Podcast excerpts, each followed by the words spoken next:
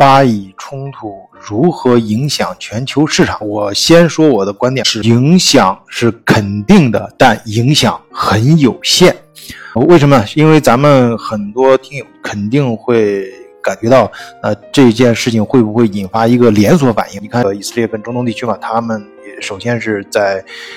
它各自背后，它都代表了哪些利益嘛？呃，你你像啊，那么只有以色列这边背后有美国，甚至我在嗯前面还专门发文，呃，包括咱们德国视角的专辑里面，我也专门做了节目，说明了德国和以色列之间的关系。当然，我更多的是站在一个用时间和事实去捋，帮大家捋一下这中间的关系。所以，呃。就这样引发下面留言可就开了花了！尤其是我我我我在呃某书平台上，我也是晚醉的另外一个账号，它上面呃也是援引了德国的。一些新闻事件就非常正当的这种警察去逮捕一些人士反对，因为呃德国在这件事上他是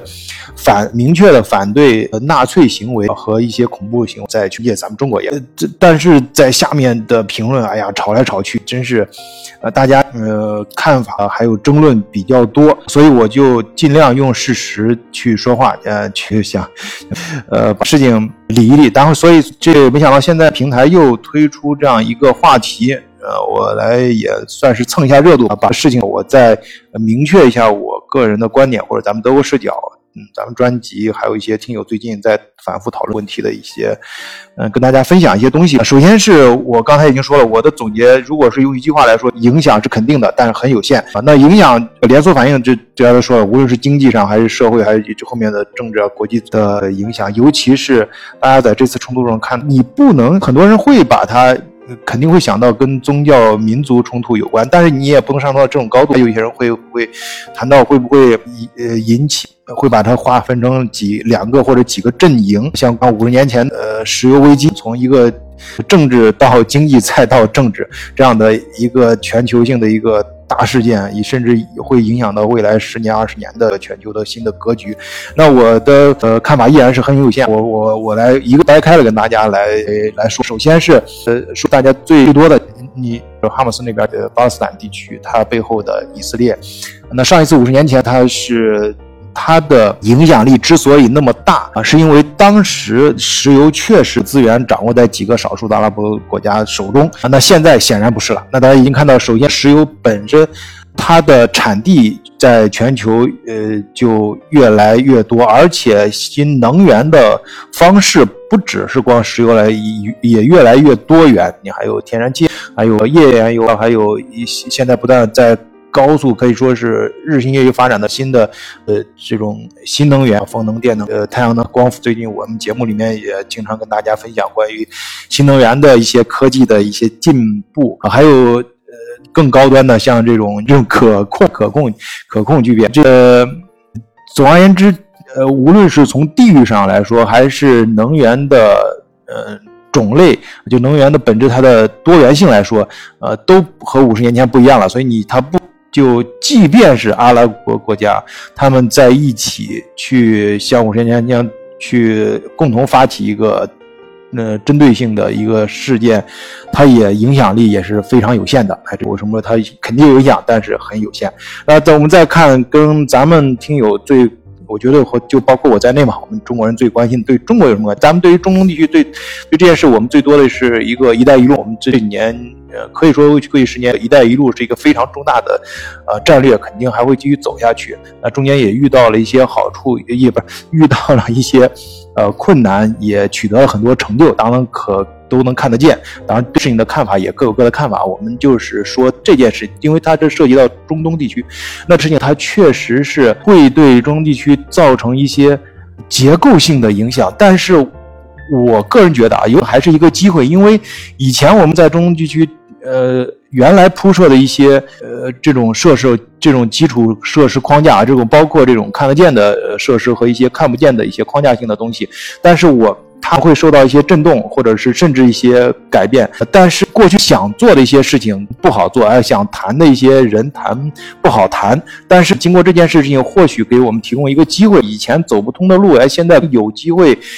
走通了，至少有机会去重新谈，重新去把它找到一个突破口。啊，或者甚至对方中东地区有一些地方会主动去找我们谈，那对我们，呃，对我个人，我们这一层说，再说到我个人离更近的，像我刚刚，